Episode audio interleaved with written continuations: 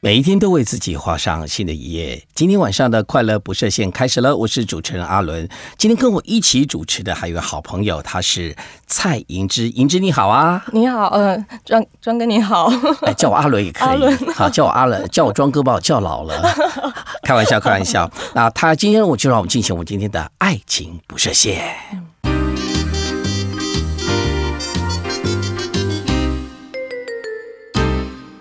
爱情不设限呢，就是谈一些嗯关于同志方面议题，包括跨性别的议题。所以今天呢，非常开心的请到呃，我们来自社团法人台湾同志咨询热线协会的呃执行啊，应该算秘书长喽啊，我们的这个呃奥利瓦那个蔡银之，那我要怎么称呼你呢？你可以叫我奥利维。奥利维，奥利维就是那个大力水手那个瘦瘦的那个老婆吗？对对，你还蛮像的，身材怎么可以如此的那个？纤细、令人嫉妒的那个呃纤瘦呢？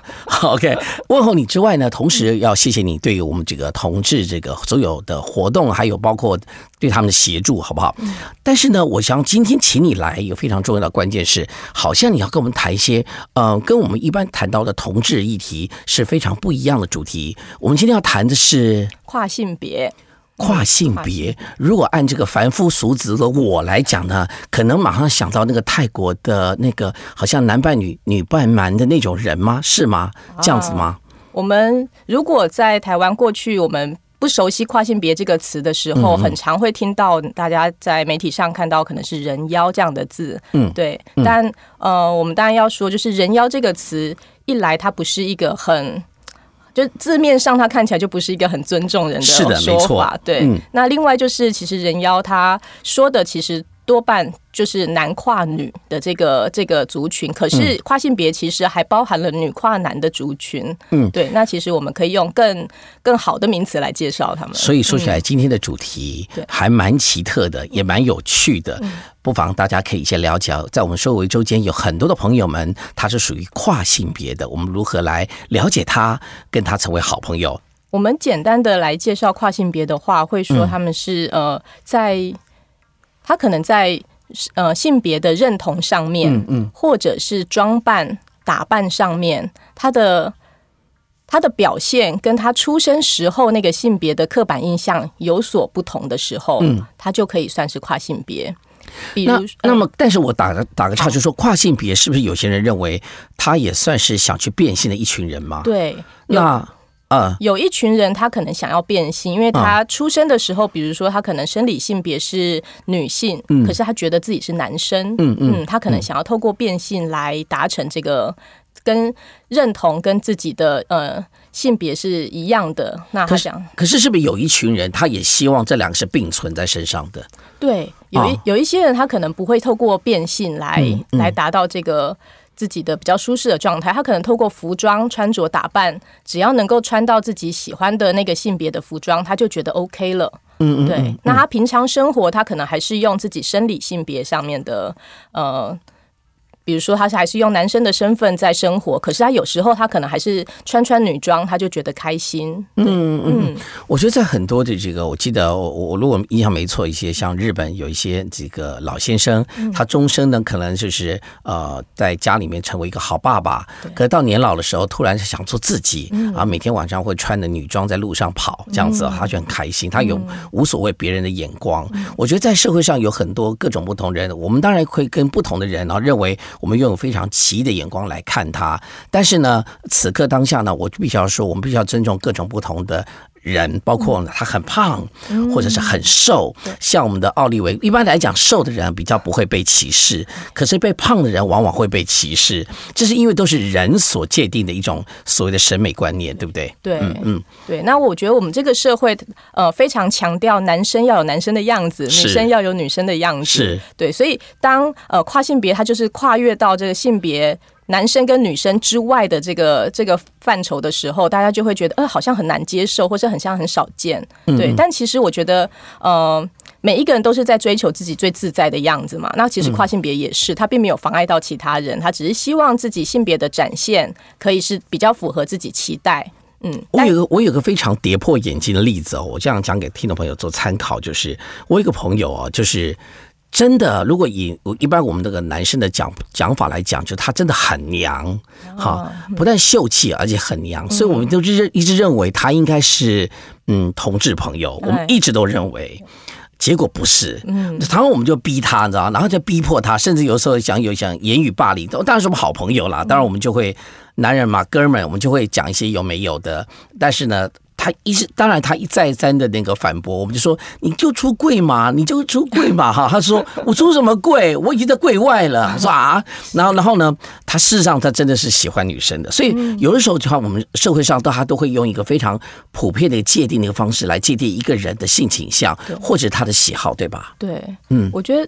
一般我们在想说，呃，对于男生或者对女生的想象，可能就会觉得他如果他出生的时候是男生，他好像就一连串的他要喜欢女生，而且他要很阳刚、很 man。对，但是如果他不阳刚的时候，我们就会觉得，哎，他怪怪的，这就连带的觉得他是不是喜欢男生？是对，但其实这些都是要个别来分开来看的，并不是说他阴柔，他。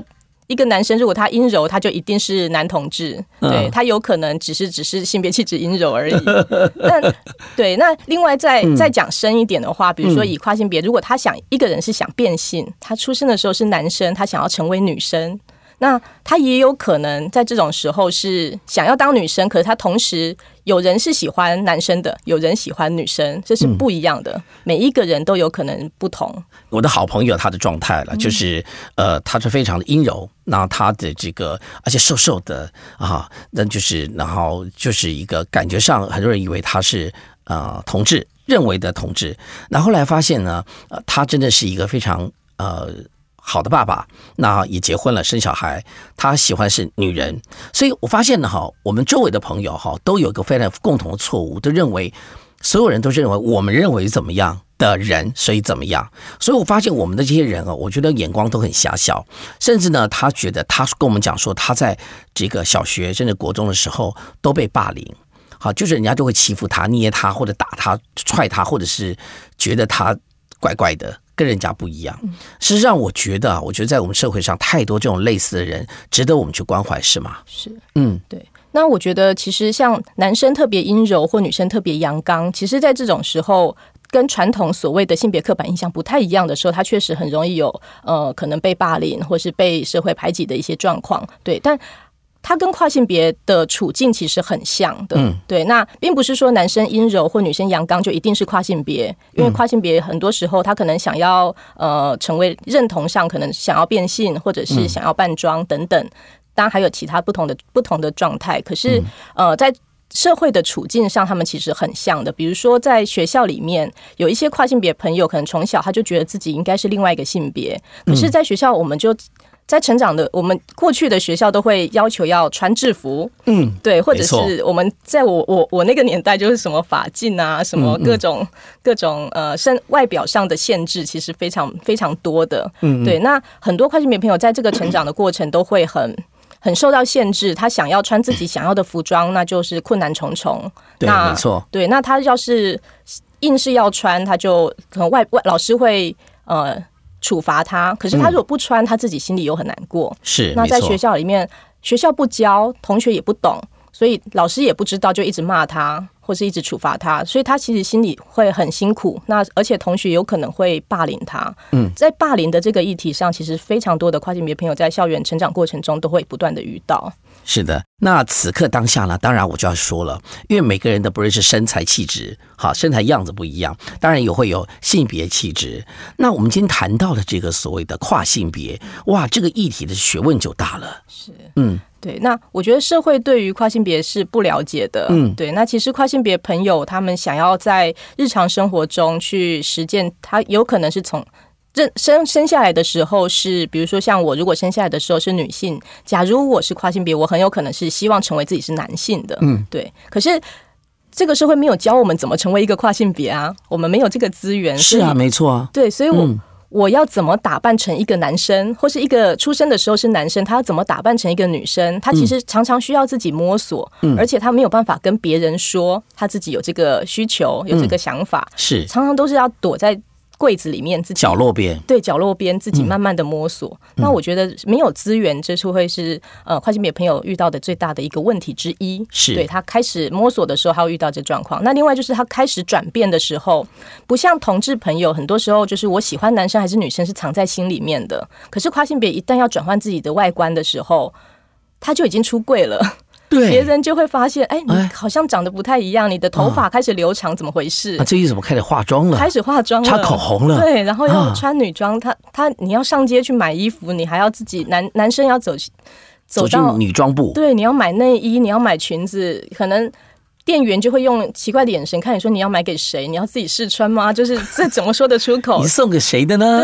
对，要帮你挑吗？什么颜色吗？什么样子吗？对，嗯嗯，这其实这些资源的要跟别人讨论，其实都很困难，难度很高，难度很高。嗯嗯，那更不用说，就是如果他从在学校里面要跟群体一起互动，或者是他毕业之后要进到工作里面，有没有办法顺利的找到工作，或者是回到家，他的。就是房间里面放了一些男装或女装，就是家人都不熟悉，那家人能不能接受？是不是有人他觉得他是变态狂还是谁？对，就是这误会可大了，误会可大了。嗯嗯嗯。所以我觉得这过程里面，其实你看到很多这种朋友他的困难度。那这种困难度，其实当下呢，其实我必须要说啊，我们如果不多一些了解、不断理解的话，真的会误会非常深了。非常是。如果这样在在这个这个时候呢，我必须要说啊。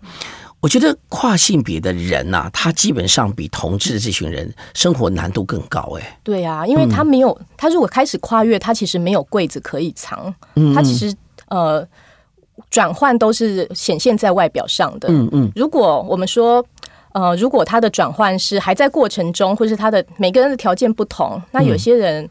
比如说，呃，男跨女，他已经开始留头发，然后开始化妆。可是大家如果一眼就看出来他是所谓的男扮女装的话，甚至有胡渣，有胡渣，有这种胡胡。有有些人可能会用呃，镭射手术，就是除毛什么的各种方式。是，对。但是要是一眼就看得出来，那很多时候这社会就不太能够容许呃又男又女，或是不男不女这样子的形象在社会上，所以他们很多处境都会很辛苦。嗯嗯。对，那嗯。如果他的状况是他外表已经看不出来他是跨性别，嗯，对他已经呃外表上你就觉得他是他想要的那个性别的时候，嗯，如果他这时候他的身份证件还没有改，还没有改，或者他名字还没有改，嗯，哎，身份证跟名字其实他都可以高度的显现性别，不知道大家有没有同呃听众朋友有没有想过这件事？没错，对他要是出示了他的名字，比如说要是。我比如说以我来说，我叫蔡银之。可是如果我是想要成为一个男性，但是我的本名叫蔡银之，出示这个信证件的时候，嗯，大家就会觉得奇怪，怎么一个男生叫做蔡颖之？而且为什么英文名字叫奥利维？应该叫大力水手。所以呢，呃，我觉得此刻当下我必须要说，就是以我们凡夫俗子的俗凡人来看呢，如果这位跨性别的朋友呢，不论他是男生想做女生或女生想做男生的这个这个。形态呢？如果他长得够俊气、够帅气，他这个这个女生变成男生，我们会认为哇，好帅哦，对不对哈？还有一个情况是，哇哦，这个男生本来就长得变成女装以后反而更美、更好看，所以好不好看被我们所尊重，就哇觉得哇，她真的好美啊，比比你真的女人还美的时候，我们会赞叹。所以社会的印象是什么？如果你觉得够漂亮的时候，我们觉得哎，我们觉得是。违和感不重的，所以，但是如果你违和感重的时候，会充满了很多歧视跟怪异的眼光，这个会出现，对吧？没错，嗯，真的是这样子。对，因为其实我们常会听到什么，呃，男跨女如果他跨的比女人还女人，好像他得到的是称赞，是对，所以对，那确实。但是其实，呃，像我刚刚提到说，跨性别他需要一些资源，他需要学习。很多时候，有些人是在那个历程中，对他可能会像我们青少年时期，有时候自己去买衣服搭配的，就是觉得怪怪的。很多成人都会觉得，哎，这这，呃，这小朋友怎么穿成这样？对他可能还在学要怎么这样 是适合自己的 style，对，怎么穿的比较符合大家的期待。我觉得跨性别朋友也是，他要很短的时间内学习到怎么穿，呃，以前从来没有。试过的衣服在自己身上，然后穿的好看，穿的舒适，对，是，就是这个都需要学习。很多时候资源不够，大家就会觉得，对，那那个违和感，很多时候就是我们可以予以协助。但是我觉得最重要的是，大家能够呃，再把自己的心态放宽一点。很多时候，跨性别朋友只是想要做自己最自在的样子，他对，但是社会常常会说，哎，就好像他想要做坏事，但这完全是两回事。不是的，当然不是。想要做坏事的人，他没有必要让自己还要。彰显出来，彰显出来，对啊，更明显，这是这这就有点莫名其妙了，对对对对对，所以 OK。那么周围有好多那种朋友，哈，像我一个朋友，他是财经界的，算是一个高阶主管，可是晚上跟我们碰面的时候，他们是穿女装，但是我们朋友都知道，啊，那我们就不要想想谁了。那么，嗯，他自始至终没有去找你们像这样的咨询单位，他认为他自己可以扛错，可是。他的可以扛出的原因，是因为我们这群朋友是可以接受他的。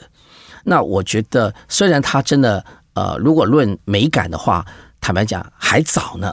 好，那但是呢，可是我们为什么接受？是因为我们非常了解他的状态。所以在此刻呢，我必须要说，其实很多跨性的朋友是需要我们去理解、了解。呃，宽容他的，那甚至是应该讲宽容，不要应该是说多一点了解跟理解，甚至接受。我觉得这样的态度才是对的。你说，嗯，对。那其实，呃，如果你呃听众朋友的身边有跨性别朋友的话，或将来认识跨性别朋友的话，我们可以怎么做呢？对，我觉得最主要是能够。你可以试着去了解他，对，那呃，有些人会说我不知道怎么跟跨性别朋友相处，我到底要把他当男生还是当女生？嗯，那我觉得这种时候其实可以多问一句，对，那他希望怎么被称呼？他希望怎么被对待？是对，那我们最怕的就是呃，完全不尊重、不不理、不听他的说法，就是你觉得他是什么，你就硬要称呼他先生还是小姐？那这种时候，可能当事人跨性别朋友就会觉得很不舒服。嗯嗯，就好像呃，我们自己希望。呃，我们被被称作，比如说，我希望我被称作奥利维，可是如果别人一直一直要叫我别的名字，我也会觉得很怪。对我们用别人想要的性别去称呼他、对待他，我觉得这是非常重要的事情。是的，如果说你不知道怎么怎么启齿的话，那其实很多时候，我觉得跟人的相处，很多时候其实也不用一定要用性别来看，我们大部分日常的互动也不需要一定要。清楚的分辨他的性别，一样可以寒暄，一样可以是啊聊天吃饭，对，就是一起工作等等，对，所以呃，我觉得性别有的时候可以把它拿到一边，我们认真的去看这个人的哎幽默感，或者是相处的时候的感受，他的优点，他的优点，对对。那这个部分，如果你熟悉了这个人，那性别的部分，他虽然有所跟你不太呃熟悉的那个状态是不不一样的，那其实我觉得是。呃，就感受，我觉得以人为本嘛，就感受这个人，嗯，对。但如果是你本来就已经认识的人，他开始转换性别，那我觉得更不要忘记，就像同志出柜，你也就不要忘记，他这个人的本质其实没变，他只是多让你知道了一个他的小秘密。嗯，对。他第一次穿那个女装来跟我们见面的时候，其实我们几个男生女生的，我们有吓一跳。可是呢，我们就说。你早说嘛，对我们礼物才会送对呀，对不对？哈，还送你领带干嘛？浪费钱。好，就化解了我们的尴尬，然后从此开始，他就愿意讲一些他的心路历程。对，当然那天的状况本来要是他的生日，结果成为他呃出柜的一个日子，甚至他就哭哭啼啼的，他一定很难忘。对，但是我们真的很开心，然后也跟他分享了一个非常愉快跟疏解的一个生日的。晚餐，他会非常开心跟感激有你们这群好朋友。是的，我也认为。所以今天你跟我讲这个主题的时候，我就想起这个故事。嗯，我相信有很多朋友们希望能够有一些咨询的地方。那如何跟你们联系呢？嗯，那呃，如果你身边有跨性别朋友，或你自己就是跨性别朋友的话，可以来在 Google 上面，嗯。输入同志咨询热线，那你可以看到同志咨询热线的呃相关连接。那我们定期有举办跨性别聚会，嗯嗯，对，那可以在上面看到我们今年的跨性别聚会的时间，嗯嗯，或者是如果你不方便，呃，因为我们主要是在台北跟高雄举办，是花莲有一场，对，但如果你在其他地区，你可以打我们的咨询专线，电话是二三九二。一九七零零二零二二三九二一九七零。那如果是平常的服务时间是什么时间？我们接线的时间的话是四五六日一的晚上七点到十点。对，那这个时候是所有的接线的朋友都是我们受过训练的呃同志朋友在在接线。是的，如果大家有是任何这方面的问题呢，或者是你自己本身是有这方面的需求，其实不妨利用这个服务热线。我们非常谢谢我们的呃社团法人台湾同志咨询热线协会的秘书长奥利维跟我们聊这么多。我们下次爱情不设限再见喽，谢谢，拜拜。